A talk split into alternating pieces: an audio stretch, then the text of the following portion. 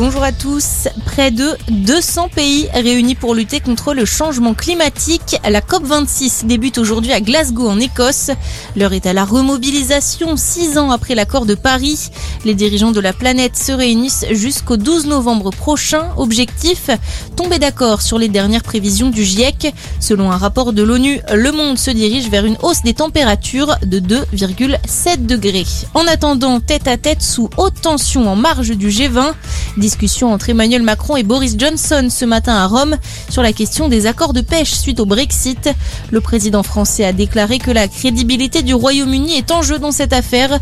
De son côté, le Premier ministre britannique est prêt à lancer une procédure de règlement des contentieux. Le G20 qui se tient jusqu'à ce soir en Italie. Les 20 puissances mondiales ont approuvé hier l'accord historique conclu en début du mois par 136 pays de l'OCDE.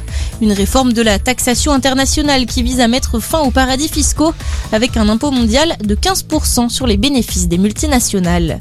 Le seuil symbolique des 50 millions de vaccinés, selon les derniers chiffres de Santé publique France, plus de 50 millions de Français ont donc leur schéma vaccinal complet.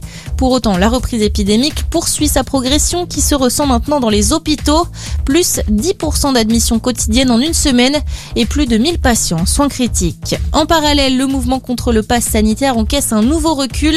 Seulement 25 000 personnes ont défilé hier, dont 3 000 à Paris, contre environ 40 000 la semaine dernière. Le tournage du film Rust ne reprendra pas, annonce hier d'Alec Baldwin lui-même.